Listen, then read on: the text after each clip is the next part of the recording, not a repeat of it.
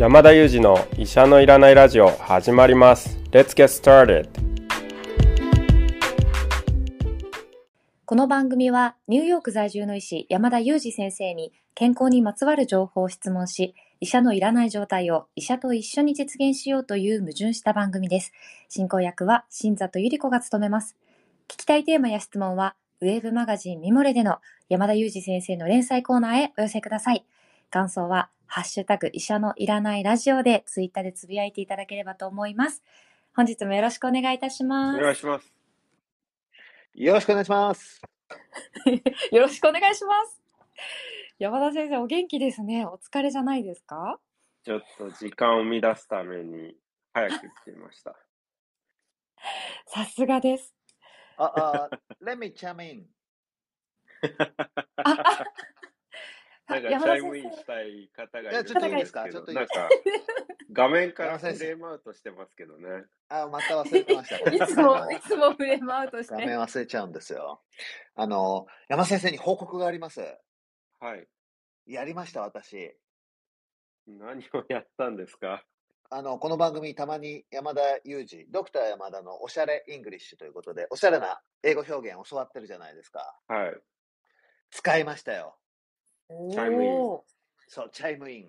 山田先生に、まあ、初めて聞いてる方もいらっしゃるかもしれませんが、あの、ちょっといいですかみたいなことで入っていくときに、英語の表現で、May I chime in? っていうのが、まあ、おしゃれな表現だっていうのを聞いて、はい。この間ですね、ちょっとアメリカの方が何人かで話す場に立ち会うけ特シーンがあったんで、はい。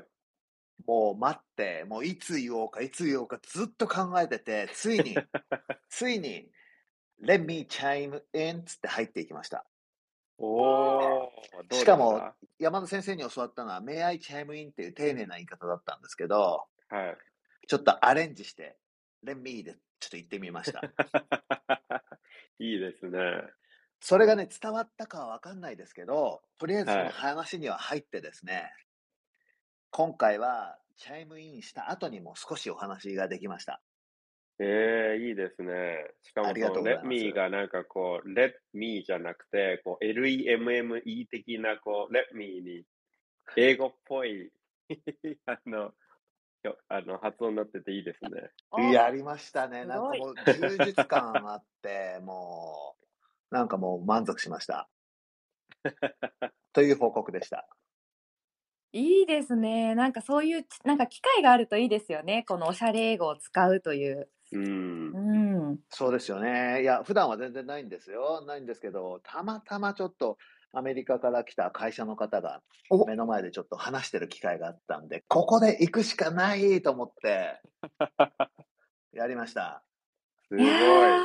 すごい。そしたらでもなんかね、多分ね、そういう風に入っていくと、まあ僕別に英語片言なんですけど、向こうもなんかこう、あ、こいつなんか喋る気あるんだな、珍しい日本人だみたいな感じで、ちょっとまあ心開いてくれる感じはあって、僕のたどたどしい話とかをね、一生懸命聞いてくれたりして、えー、いや、ちょっと楽しかったですね。すごい。そこであれですか、十二指腸の話したんですか？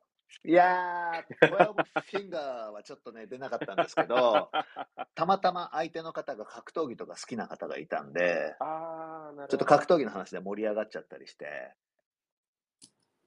あおの、そう、来た方はね、 Eclipse Foods っていうアメリカの tech company なんですけど、アイスクリームを、あの動物性ミルクを使わないアイスクリームを作ってるお会社で、あー、なんかあの、個人名出してあれですけど、後藤さんっていうあの、 NewsPicksの記者さんが上げてたやつですね。そうです、そうです、そうです。後藤さんと一緒にいらっしゃってる場に、あの、ちょっと NewsPicksのイベントがあったんで、そこで、あのそこでの出来事でした。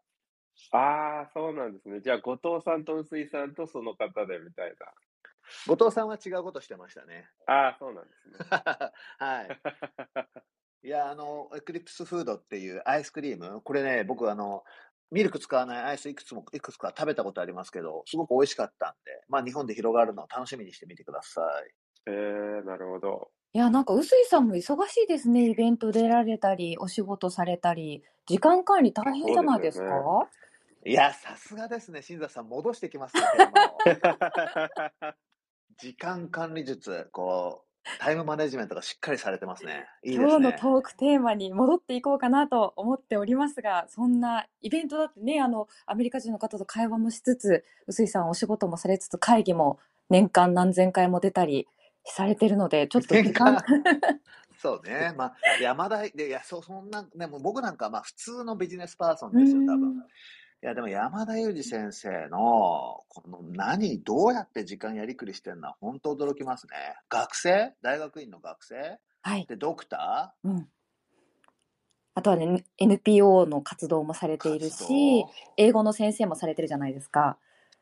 してますでね。これでもう、もう4つなんですね。はい。あと、山田先生ありますか？確か、もうちょっとあった気が。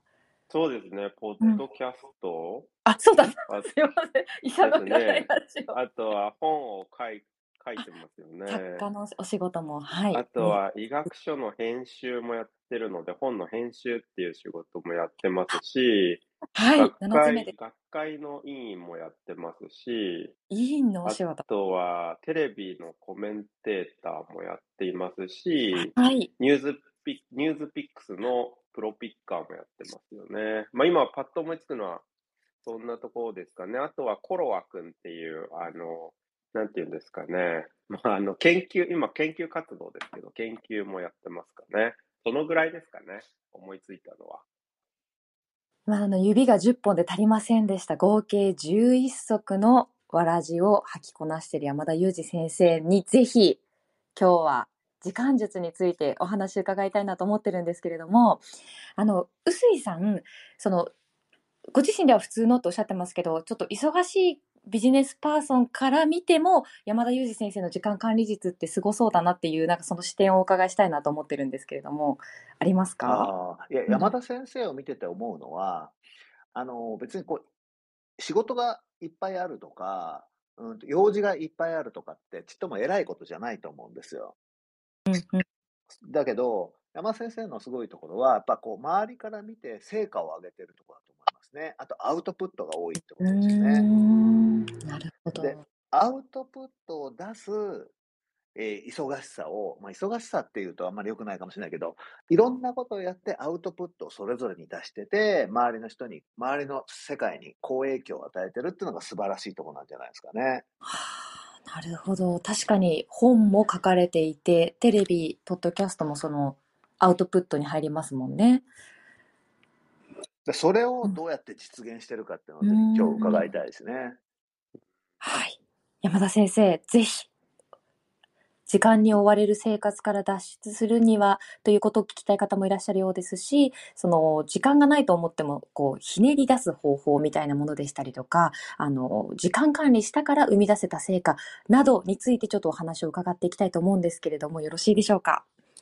この前ね、あれですね、なんか今、うん11本の指って言われて惜しいなと思ってあ、十二指腸の話してたのに、あと1本みたい あと、あと一本、そのニューヨーク市民としてのわ1らじですかね本で十二指腸だったのにみたいな。そうですね。ちょっと惜しかったはい、です。まあ、あとあれですよね、山田先生は今の話もそうだけど、まあいろんなことやってて寝る時間も短かったりするんだけど、忙しそうに見せないとこがいいですよね。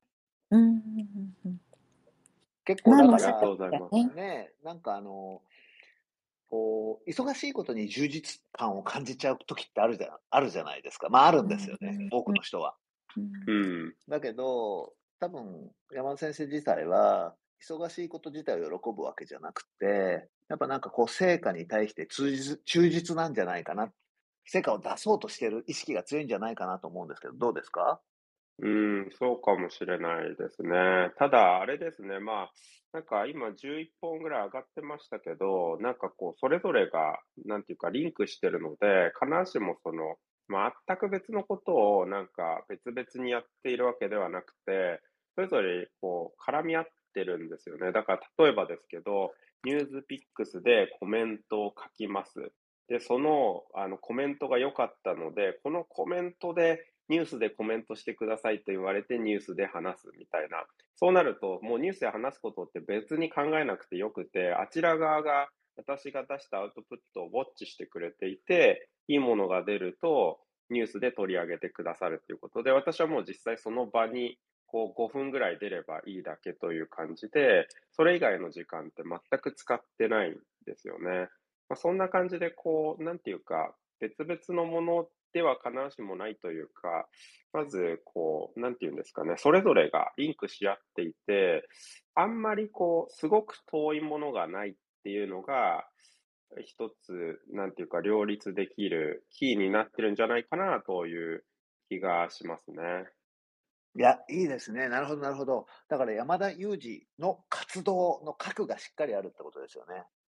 そうですね。何かやっぱり一本私だった医療があって、そこから派生していって、なんか形は違えと、まあその表現の仕方が違うだけであって、中身は結構こう共通していたりだとか、なんかまあ同時並行でなんか例えばニュースピックスのコメントがすぐテレビに出るっていうような例もあれば、なんか昔例えば、えっと、それこそミモレで出した記事で、まあ私が自分が勉強したことが、なんかこう別の本に生きてくるとか、なんかそういう感じでそれぞれこう影響を及ぼし合っているかなと思うので、なんか追加で労力をかけなきゃいけないっていうことは、まあ、数に比して意外と少ないっていうのは一つあるんでしょうね。ああ、でも、なるほどな。あの、とはいえ、まあ、核がはっきりしてる、しててもですよ、山田先生みたいにいろんなとこ、テレビ出てたり、あの、講演してたりすると、いろんな話が来ると思うんですよ。はい。で、その、きっと優先順位をつけてて、やることとやらないことはっきりしてるんじゃないかと思うんですけど、はい。きっとき断るお仕事とかもありますよね。あります、あります。その、その選択はどうやってこう切り分けてるんですか？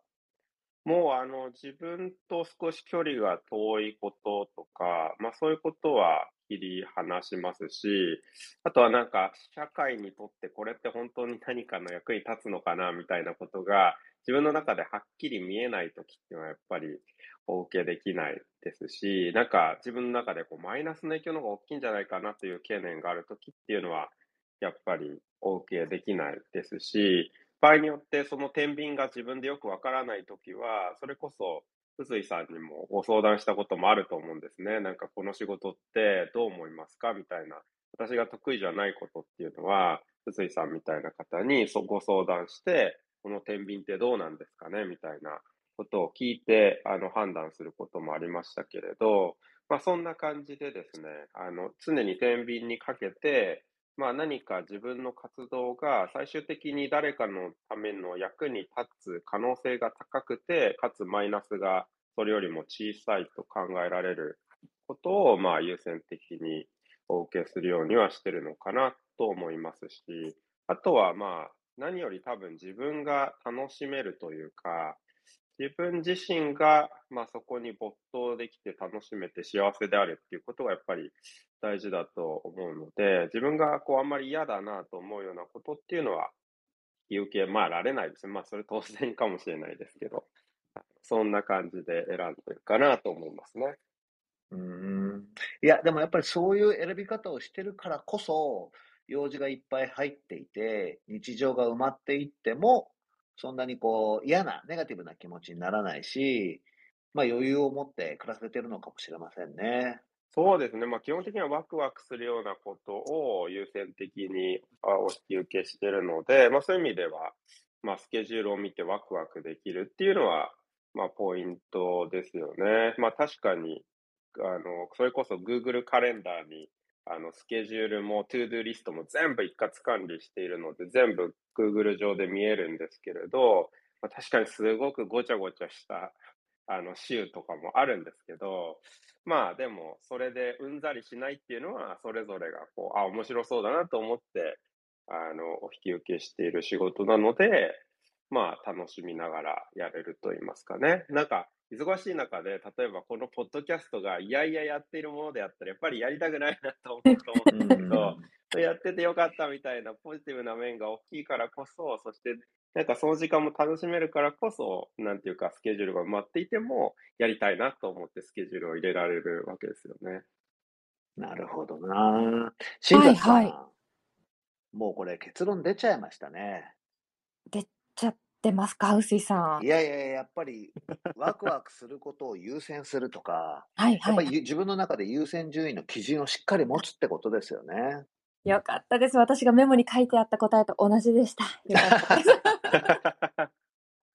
あの、この時間術っていうと先生があのおっしゃった Google カレンダーで管理するみたいなところにどうしても行きがちですけど、ちょっとそういうところではないですよね。本当の時間管理術ってってことを思いました。確かに。そうですね。あとはなんか前にあの勉強法のところでちょっとお話しましたけれど、あの、なんかこう、やらなきゃいけない to do がたくさんあるときに、なんか一つずつチェックボックスを埋めていこうとする、なんか方も多そうなんですけど、私はですね、えっと、あんまり一つだけばっかり食べしないっていうのはよくやっていて、だから例えば、えっと、10個ぐらい to do があるとしたら、今日はそのうちの3つをなんか3つ、あの、混ぜこぜでやろうっていうスケジューリングをして、で、1時間ずつに区切って、あの、やることを変えていくみたいなことをしています。脳を騙すみたいなことですよね。そうすると、こう、マンネリ化して、だんだんだんだん仕事の効率が落ちてくるのを防いで、1時間経ってちょっと落ちてきたら、また新しいフレッシュなことをやるので、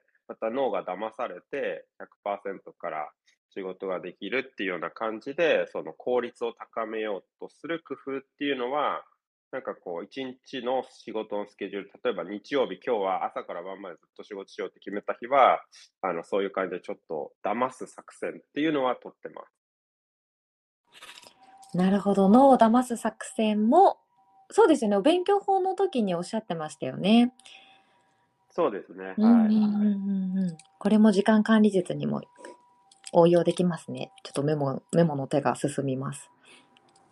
そうですね。これはやってますね。試験勉強がある時でも、試験勉強ばっかりはやらずに、試験勉強1時間やったら、それ以外の仕事、あえて間に入れるっていうことはやってます。うんそっか、でもあ、どうぞどうぞ、うすいや、そのリフレッシュいいですね。うんはい。いや、意外とそれやらずに、だらだら続けてしまうってことも多いかもしれませんね。そうですよね。でもそれだとなんか疲れる一方で手も動かなくなる一方なので、ちょっとこう変えることによってフレッシュに続けられますよね。いやー、でもなんかあの、お仕事を選ぶところの基準も大事なんだなっていうことに今日改めて気づかされたような気がしました。うすいさんいかがでしたか？うん。いや、本当ですよね。うんあの、僕もちょっとレベル感は違うけど、山田裕二先生がおっしゃってた通りだと思いますね。なんか、忙しい忙しいってなってるケースって、本当に、それ、あれ？それやんないといけないことなの？みたいなことに、かかずらわってるケース、あると思うんですよね。ううんうんん。うんやっぱいかにそういうものをやらずに、ワクワクすることに集中するか。いや、結局、そうは言っても、そうは言っても目の前のことやらないと生活できないんだよ、みたいなシーンって、まああると思うんですけど、まあそこをどうこう、ワクワクに変えていくかっていうのは、あの、まあ多くの人が持ってる課題なんだろうなって思いました。そうですね。あの、でも山田裕二先生がこの医者のいらないラジオをワクワクしてくださる理由はきっとですね、うすいさん、医者のいらないクイズがあるからじゃないですか？おっとおっとおっと。確かに山田裕二先生ね、人にこう自分で勉強して、人にこうお話をするばかりだとね、大変ですから、たまには問いを出された方がいいですよね。そうなんですよ。だと思うんですう。、新田さんの進行のテクニックが高すぎて。はい、今日はちょっと頑張ってみました。はい。よし、じゃあそんな山田はい先生に新コーナーをお届けしたいと思います。新コーナー。新コーナー。医者のいらない内臓クイズ。えーこのコーナーは内臓にまつわる医療情報以外の医学の医療情報以外のうんちくを医者に出していくクイズです。気に入っていただいた方は医者のいらないラジオをフォローしていただければと思います。ツイッターでの感想もお待ちしていますが、気の気が弱いのでディスったりせず、前向きなコメントのみお願いいたします。楽しそうです。というわけでですね、今日は2015年に刊行され、2017年に実実写映画にもなったですね、君の膵臓を食べたい。この映画、はいはいはいこの作品からですね、ちょっとクイズをいきたいと思います。いやー、はい。山田先生はもともと、まあ、映画とかですね、こういう漫画とかですね、こういうカルチャーはめっきり弱いんですけれども、その山田先生がこの君の膵臓を食べたいの映画はですね、飛行機の中でよ見たというわけですね。そうですね。もう、君水って呼んでるぐらいですからね。あもう略称知ってますか？す君ごい。おっしゃる通り、これ、君、略称は君水なんですよ。はい。あこれからぜひ山田先生、あの病院で、膵臓、あなたの膵臓とか言うとき、君水、僕の膵臓、僕水でどんどん喋ってください。はい。では問題です。この主演、女性の桜さん役をですね、山内桜さん役をやったのは、どなたでしょはあ、いや、なんか、いやー、そうですよね。なんか顔はなんとなく思い浮かぶんですけどね。はういやこれちょっと難しすぎますよね。うんうんうんい。ちょっと難しいですね。はい。では、この作品は、あの、僕というですね、男性側、えっ、と、この女優さんは、まあ、浜辺美波さんなんですけど、ああ、そのはいはい。その相手、そのお友達の僕が将来先生になって、そこから、あの、記憶をたどるような形で進んでいくお話なんですけど、はい、その俳優さん、男性の俳優さんはどなたでしょ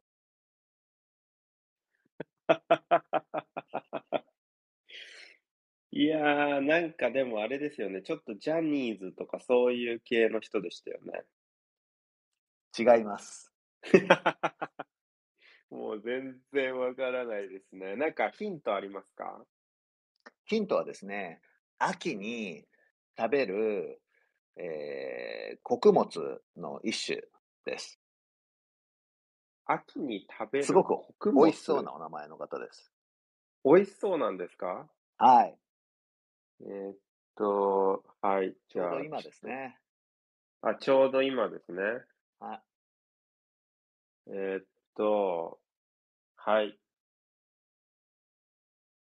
じゃあ、ちょっと適当に。お願いします。うーん、栗山さん。惜しい 惜しい。正解は、小栗旬さんでした。あー、惜しい。小栗ですめちか。ゃくちゃ惜しいですね。ちっちゃい栗ですか？そう、小さい栗が旬なんですよ。